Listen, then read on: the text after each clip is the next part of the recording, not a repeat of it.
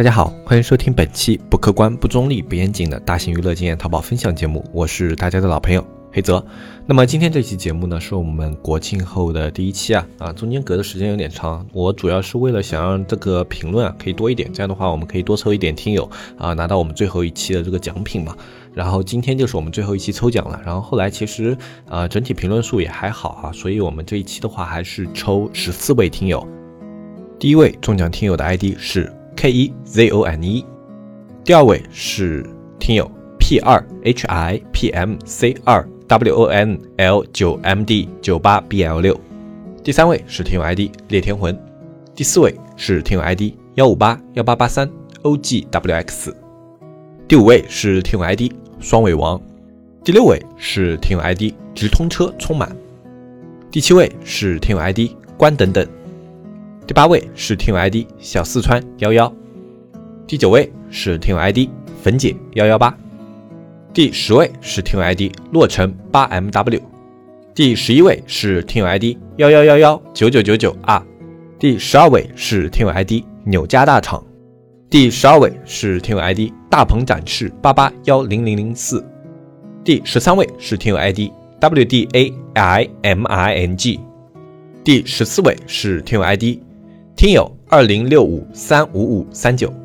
啊，那么这就是我们最后一期所有的中奖听友了。那么基本上这样下来的话，大部分的听友啊，呃，都已经获得到我们的抽奖了。就包括最后一期的话，我基本上看到很多 ID 都是已经中奖中过的，在给我们留言支持我们的节目的。啊，那这样的话，基本上大部分啊，对我们纸木节目非常关心、非常关切的听友呢，都是拿到了我们纸木九十天的季卡会员，可以观看到我们纸木里面的会员内容。那么这一次的抽奖活动呢，我们就到这期节目为止了啊，后面的节目就没有抽奖了。呃，那么反正我们所有的节目，从八月底啊，八月二十几号、三十几号的节目开始啊，到现在的节目啊，所有的抽奖都在这里面了。你只要听每一期的开头，就可以听到有没有自己的名字啊。反正如果我们 ID 里面念到你的，你都是可以去小安那里啊领取你的季卡会员的。那么所有中奖听友联系小安就可以。然后，嗯，没有添加小安的听友可以添加微信“纸木电商”的拼音后面加个阿拉伯数字二啊，或者说看我们下方详情页的图片上面有那个微信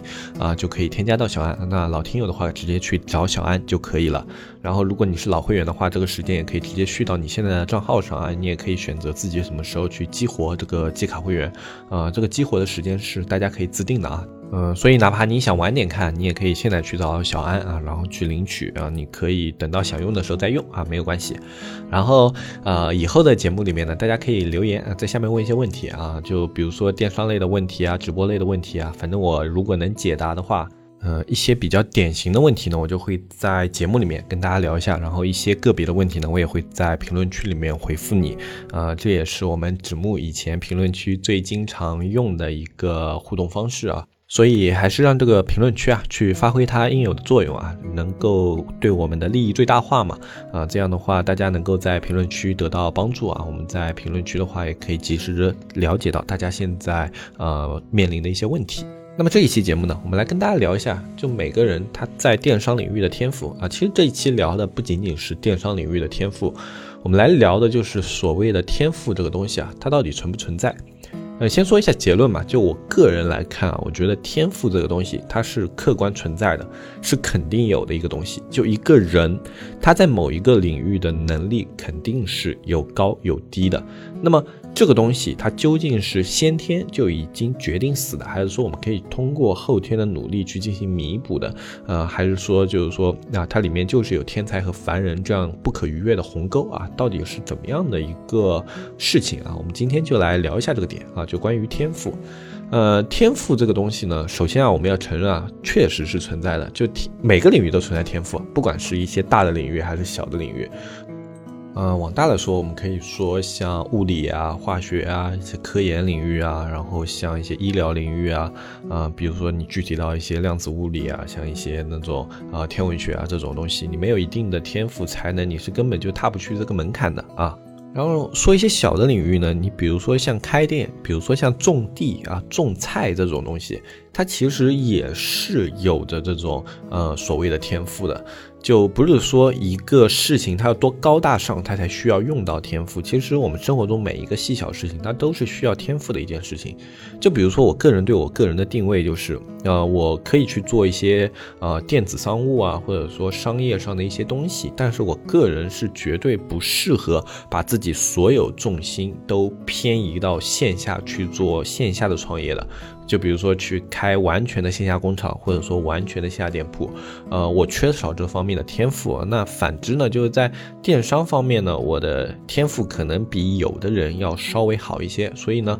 呃，我更多的一些选择啊，在创业上后期都是一些偏线上的选择，包括自媒体也是这样的。嗯，其实说自己在某方面有天赋这种句式还是挺不要脸的。我们来换一种说法吧。就我之前的话，在公众号还是微博啊，看到过一篇文章，我忘了，呃，它里面把天才跟凡人间的差距用一个东西来概括，叫颗粒感啊。什么叫颗粒感呢？就是你在某一个领域啊，你对这个事物的敏感程度啊，就决定了你在这个领域里面能够达到的一个高度啊，也就是我们这种平常所谓的一个天赋一样的一个东西。他说。呃，天才和凡人，我们看到的一样东西，其实都是一样的。就比如说，我们同样的去啊，身处一个环境啊，或者说啊，同样的我们去看到的一幅画，是吧？啊，那天才跟凡人之间啊，他可能就会产生这种感官上很细小的一些差距。这种细小的差距，就最终会决定两个人在这个领域上的一个差距啊。呃，这个东西好像以前在艺术领域出现的特别多，就比如说像搞音乐的人啊，有个东西叫绝对音感啊，就是他听一个声音就知道这个声音它是处于哪个区间。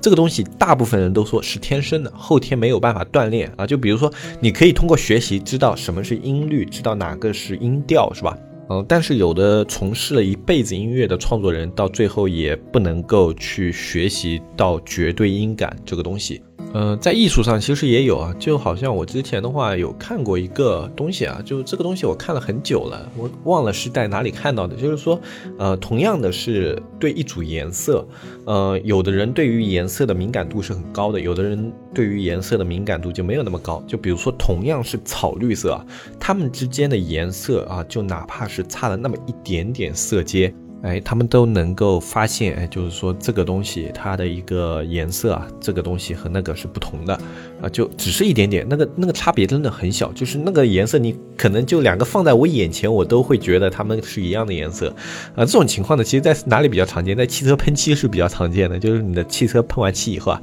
如果是比较少见的颜色，多多少少有点色差，但这个色差呢，有的人看得出来，有的人就看不出来，这就是对色彩的一个敏感程度。然后还有一个很变态的是我。自己真的就现实里面碰到的一个人啊，有多变态呢？大家都知道我自己会做 PS 嘛，对吧？然后他也是一个会做 PS 的，然后他的 PS 也做得很好，呃，以前是从事广告设计这方面创业的啊。然后这个人有多变态呢？去做过这种图片软件的人应该听得懂我的意思啊。就是我在一个图片里面有一个圆形的一张图，然后这个圆形的图的话，它需要在这个图片里面居中，对吧？那么我们在居中的时候啊，一般就是大致放个位置啊，因为有的时候不是很严谨的图嘛，大致放个位置就可以了，对吧？就自己觉得对齐了就行了。然后那天我在做图的时候，他刚好来串门，然后串门的时候看到我的图，他跟我说：“你这个圆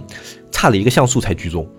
我当时心里想的，哎，其实不是心里想的，我就直接跟他说了，因为是朋友嘛，说的比较没有顾忌。我就说你放屁，我说这一个像素你用眼睛能看出来吗？那我真是服气了。然后他说肯定有一个像素，他说不多不少就一个像素，你这个圆就往左边偏一个像素就可以了。然后我不信，你要知道，就是像我们这种。啊，男性就是骨子里有一种幼稚的一种情节，就是像小时候就是啊，看到前面有个树叶，就会有人跟你说啊，你摸到前面那个树叶，我算你厉害，然后我一定会去摸一下，是吧？这就是男人骨子里的幼稚。那么当有一个人跟我说你做的这个圆差了一个像素才居中，那么我一定要看他是不是差了一个像素，然后我就把整个图片放大了以后，我跟他两个人啊，一个像素一个像素用那个矩形去量，然后后来量出来真的差了一个像素居中，我真是啊五体投地啊，我真的是非常的服气，在一张图片里面一个。圆形在这个图片上，你要去看出来它差一个像素居中是一件多难的事情，你自己去开 PS 去做一下就知道了啊。所以综上所述啊，天赋这个东西它真的就存在于每个领域。呃，其实就哪怕最普通的一件事啊，就所有人都觉得自己能做好的一件事情，是吧？就是打扫卫生还有种地这两件事情，我觉得也是有天赋的。呃，像呃我们家就是洗衣服这件事情啊，就手洗嘛，就有的东西污渍，你不是在手上，你就得手洗才能洗掉嘛。我们家的白衣服上面就是不管有什么污渍，呃，我的外婆用手搓就绝对能把它搓成白色，但是我们其他人全都做不到，就包括呃我的妈妈、我的阿姨，然后包括我自己，就我们自己去手搓这个衣服，就绝对不可能说一件白衣服有一些很难的油污啊，或者说一些呃那种很难弄的污渍，就光手搓肯定搓不掉。但是我外婆就可以做到一个肥皂，然后加上手，她就可以把这些东西搓得干干净净啊，顶多加点醋啊什么的。但是哪怕用一样的方法。啊，我们其他人也搓不干净，就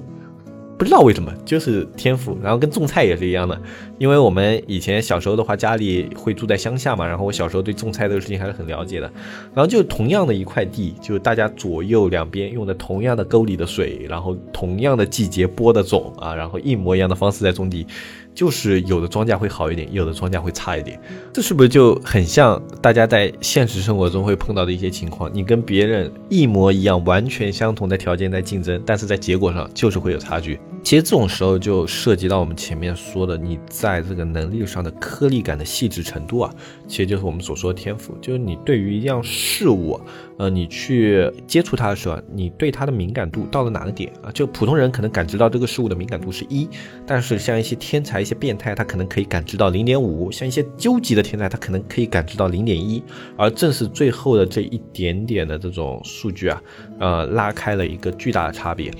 呃，这种颗粒感，它不光体现在这种，比如说我们像视觉、听觉、嗅觉这些点上，其实它在情商啊，或者说你处理人际里面也会有。呃，这个在线下生意就会显得很重要，就有的人他在人际交往就是。触达别人情绪的颗粒感上特别的细，就是你跟他交流的时候啊，呃，他能够及时的发现你的诉求是什么，然后你想要这句话里面表达深层含义是什么。有的人是可以很快的去理解这些事情的，像我的话，呃，我能够做到就是去。比较浅显的去做解读，但是我没法做到，就别人一说话，我马上就理解他话里带话的一些含义。那么这些的话，在线下的生意以及像一些呃特殊的像公务员环境啊里面，就非常非常需要这样的一些能力。所以我个人的话，就是我是做不了线下生意的一个人，或者说我能做，但是我不可能把线下的生意做的特别大的一个人，因为我在这方面的颗粒感是比较差的。就是说我跟人的一个交流的话。会相对来说比较粗糙，就这个相对来说，就相对那些专门做线下生意的人，我这个对人的一个感知会相对粗糙一点啊。就虽然在做线下的一些工厂啊，然后像谈生意的过程中会去注意这方面的一些东西啊，但是我需要很高的一个注意力，然后包括要去调用很多脑细胞，我才能够去呃分辨啊，就别人话里面可能还带着某些含义啊，就。要时时刻刻的去想，但是有的人他就会像本能一样的去触发这些事情。嗯，像我有个哥哥，他就是这样的，就是说我跟他讲话的时候，他经常能猜到我想说什么。呃，因为。大家都是亲戚嘛，所以就讲话的时候没那么多目的，也没有那么多顾忌。他有时候就会直接说，哎，就是说你是不是想干嘛干嘛干嘛？然后我就会说，哎，是的，你怎么知道？然后他会跟我说，他说，哎，他不知道，他就会觉得这种东西，他就像他的一种能力一样，就是说你在跟他讲话的过程中啊，呃，他觉得每个人讲话的时候都是带有某种这种潜意识的目的的，而他能够就是很快的分辨出这种目的。就有的这种潜意识啊，你自己是无意识的，就是说我在讲话的时候，我并没有明确自己的目的，但是被他一讲，你就会发现，哎。好像确实是的，我就是想要去达成这样的一个条件，呃，他就是能够非常细节的去捕捉到别人自己都没有感知到的一些事情啊，真的还挺变态的。就这种能能力的话，我自己算是亲身有体会的，读心术一样的，就跟他打牌就很吃亏，就。他只要看着你的脸，你哪怕脸上什么表情都没有，他就是能猜出你手上拿的是一个好牌还是一个烂牌，或者说你的牌能不能抓住他，哎，他就是能猜出这些事情，我真的觉得挺离谱的。这也就是从侧面反映了他在人际交往或者说去归纳这些交流信息的时候啊，这个颗粒感特别的细，而且是接近本能的这种细，他不用特意的去训练自己，他就能够达成这种像很多人要训练很久才能达成的一种能力。那么做电商的话，我们有没有这种所谓的一些颗粒？其实电商里面也有啊，这种颗粒的话，它不明显啊，就很难去表达。其实这个东西它就是这样的。就比如说，你去问一个绝对音感的人，你说为什么你能做到绝对音感？其实他不知道为什么，对吧？啊，就好像你去问我哥说你为什么能够去啊，觉得我想要说什么你就能猜出来，是吧？他也不知道。这种东西就是你是没法去表述的，就像你的一种本能一样。啊，就好像这个豹子天生跑得快，像鲨鱼天生就对血腥味很敏感，就好像是某种本能的一些优势，可能就是刻在基因里面的。那在电商这一块的话，实际上更多的其实。呃，它现在在变化。就以前的电商的话，它会要求你对于这种啊数据的处理啊什么的，特别的一个细致。你要会观察数据、整理数据、归纳数据、总结数据，对吧？那么现在的话，其实电商它这个颗粒感在变化。就以前的话，这种数据为主的这个年代已经过去了。现在更多的是看你对于这种产品的感觉，就是你能不能去选出一个好的产品，它适应市场的一个产品，然后你去呃定出。一个适应市场的一个价格，呃，其实我觉得像电商的话，它更加像是在呃需要你在统计学方面的一个天赋，就是你要擅长去归纳和总结，就是这些东西里的一些特征。呃，就好像你自己个人啊，你就是一个会学习的阿尔法狗啊，就你会去统计大数据，就这个数据量呢，就是你眼睛看到的信息量，你耳朵听到信息量，但是你会去给他们做归纳，然后归纳之后，你就会脑子里自然而然的知道什么样的产品是一个好产品。嗯，但我觉得我这样说它并不精准，因为像商业的话，它更多的是一种综合行为，就像线下的很多生意里面，很多人会说某个人运气好。对吧？呃，我相信在你们身边肯定也听过这样的运气，某个人做了个什么生意，然后赚了很多钱，很多人就会说他运气好。呃，实际上我觉得他就是在某方面会有天赋啊，比如说在某个产品大火的时候，他敢冲进去做，那么他在胆子上。这个东西就会比常人要大，就是说他在勇气这个点上至少啊是有天赋的，对吧？那么又比如说有的人他去卖了一些别人还没发现的东西，那么他在这种去尝试新鲜事物上，那肯定是有他所在的一个天赋的。所以商业的成功呢，它的一个天赋更多样。就是说，每个人都可以在商业里面找到适合自己的那一个颗粒，我自己是这样觉得的。就每一个人可能都适合做生意，只是还没有找到最适合自己的那一个方法。呃，因为你想想看，我们整个世界啊，它都可以用物物交换这样的一个事情来去进行定义。我们每个人，不管说是自己在创业，还是在为别人打工，其实都是在去呃重复化或者说复杂化物物交换的这个过程。所以每个人，你哪怕是在打工，你也是在进行一个交易的过程中，你付出了时间，付出了某项劳动力的价值，然后你得到了金钱上的一些回报。那本质来说，打工是不是也是一种交易，对吧？所以每个人他都应该是一个生意人，而每一个人应该都能够做好某一样生意，而这个生意只是自己还没有发现。每个人啊，都应该是有着自己的长处的，只不过一个有的人比较谦虚，他会说：“哎，我这个人没有任何长处啊。”这是一种谦虚的说法。呃，自己肯定是最了解自己的那个人，你肯定知道自己。肯定在某一个方面啊，你的感知或者说你的能力是要比别人要强一点的。那么去利用这一个点位的一个优势，然后呃，你就可以啊去试试看啊，去从事这个点位相关的一些工作，去从事这个点位相关的一些这种生意或者说创业，可能会有一些意想不到的一些收获。呃，其实，在我们身边有一个很不好的一个环境，就是什么呢？呃，别人会去贬低某种就是不被大家所认可的能力。呃，就像我小时候的话，就是如果你在打游戏，就会有人跟你说，就是说你天天打游戏能有什么出息，是吧？然后后来直播平台出来了。啊，再比如说九几年的时候，你天天看着电脑屏幕，然后那个时候电脑的话，有很多人就觉得是一个娱乐，是一个玩物嘛。然后那时候就会有人跟你说，你天天盯着屏幕能赚钱吗？对吧？这是小时候我妈经常对我说的一句话，天天盯着屏幕能赚钱吗？是吧？啊，没想到我现在就是在天天盯着屏幕赚钱。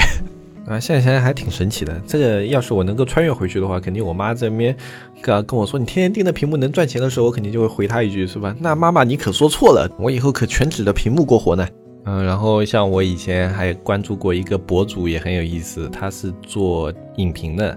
然后他小时候就很喜欢看电视，然后看电视的时候，他家里人也会跟他说：“你天天看电视能有什么用啊？以后能靠这个赚钱吗？”然后后来他成了影评人，而且是现在互联网很大的一个影评人，影响力也很大，跟很多剧组有深度的一些合作啊，同时也是一个兼职编剧。啊，就很多东西，它其实是会超出某些人固有的认知的。呃，你不管这个能力它显得有多么的离谱，对吧？你自己觉得有多么的没有用啊，它有多么的废啊，但是我相信啊，只要是能力，它总有自己适合发光发热的那一个环境和条件。呃，然后现在自己也是父母嘛，也当爸爸了，所以我在教育孩子的过程中呢。呃，我基本上不会去干涉他的任何爱好啊，除非会影响到他的身体健康，要不然的话，我不会干涉的他的任何的爱好。就是他喜欢干什么的话，嗯，我不会说这个事情不能做啊，干嘛的？因为我会觉得，呃，时代永远是在发展的。他现在喜欢做的事情，如果能够做到极致，谁能说他以后一定是一件坏事呢？嗯，就像他其实现在看的一些动画片啊什么的，其实我不太能理解啊，因为我小时候也看动画片，呃，但我就会觉得现在的动画片不如小时候的动画片，嗯，然后后来我就会发现自己这种观点好像是一种偏见。因为很快就否决了自己这样的想法，就比如说现在孩子他喜欢看《小猪佩奇》啊、《汪汪队》啊，呃，然后像一些《熊出没》啊，或者说一些其他的我不喜欢的动画片啊，虽然我不喜欢它，对吧？但是，呃，孩子在看这个动画片的过程中，他会觉得开心快乐。而我小时候看动画片的时候，我会去想那个动画片具有什么教育意义嘛？我会去想我能够从这个动画片里面学到什么嘛？感受到中国传统的一些文化精粹嘛？我肯定不会去想这种东西。我小时候看动画片的目的很。单纯只有一个，就是快乐。那么我现在凭什么去要求我的孩子，他在看动画片的时候就应该去吸收一些其他的就是我给他附加的那些价值观呢？不应该的，对吧？呃，除非就是它里面会传达一些错误信息的时候，作为家长，我觉得我我们应该去引导他。就比如说，嗯，当动画片里面出现一些暴力元素的时候，我们应该去告诉他这些东西是不对的，我们应该要去引导他不要去学习这样的一些东西，而不是去阻断它的源头，说我。不让你去看这样的一些动画片，我觉得这样就会有问题，就好像现在再大一点的孩子会有追星这样的一些情况。因为，呃，当当了爸妈以后就会想的比较多，所以我也有去考虑过这样的情况。只要是教育相关的东西，我都会去考虑一下，可能是当了父母以后的一些通病吧。呃，就比如说，如果我以后我的孩子喜欢去追星，那么这个东西我自身肯定是不认可的。但是我觉得它是一件坏事嘛，它并不是一件坏事。呃，那么追星为什么现在会被人那么反感呢？呃，其实总结一下一个啊，就是理智。就有的人追星不理智，那么理智应该是什么呢？是应该是你去引导自己的孩子。去做到正确的轨道上的一件事情，呃，像以前的话，有一个孩子，就是我们小时候很有名的一个新闻嘛，一个孩子追星刘德华，然后他爸就花了所有钱去帮他追星，那这样的行为对吗？肯定也不对，对吧？啊，你不能纵容这种不理智，你应该去告诉他，就是说这些啊，你现在所有的东西啊都是你的，但是你有权利去支配它，但是呃，你全都支配在某一件事情上的话，这样的行为不理智，你应该去告诉他什么样是正确的行为，而不是去呃纵容他或者去。一刀切的把他所有的渠道全都关掉，我觉这样就会有问题。嗯，我们应该保持的一个度是什么呢？你可以喜欢一个明星，你可以喜欢他的东西，你可以喜欢他的一些表达的风格啊，他的一些作品啊，我觉得都没有问题。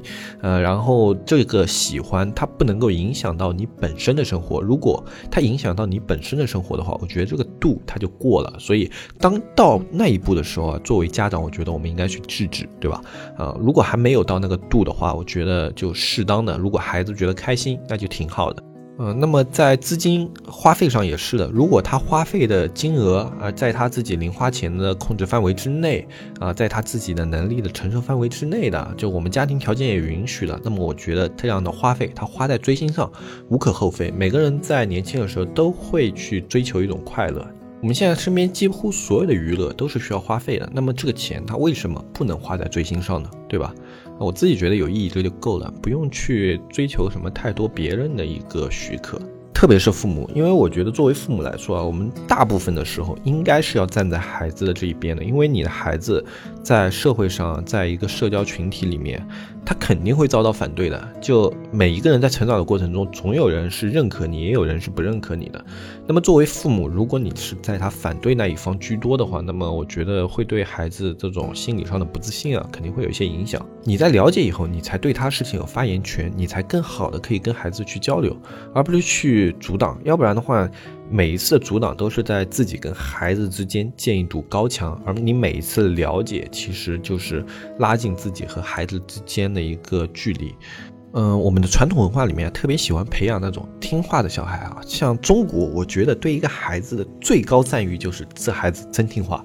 但是我觉得一个过分听话的小孩实际上是非常可悲的。一个孩子如果过分听话的话，就他在成长的过程中肯定舍弃了自己特别特别多的一个东西，才会达到特别听话这样的一个状态。呃，当然，这并不是说一味的去纵容啊。呃，像有的东西，他在教育的时候，他就底线，比如说去影响他人、侵犯他人权益的时候，哪怕是家人，你也要严正的提出来，这样的行为是错误的。你要引导他往正确的方向去做啊，这是一个应该去做的一个方向。然后其他的像爱好这方面，我觉得更多的你就是去了解孩子喜欢的东西。呃，像我们的话，就去跟孩子一起看看他喜欢的动画片啊，去了解了解他现在喜欢看的书，然后包括他喜。喜欢的运动，你可以陪他一起去做一做，了解过才有发言权，要不然的话，呃，孩子只会认为你是在一味的不让他做他喜欢的事情，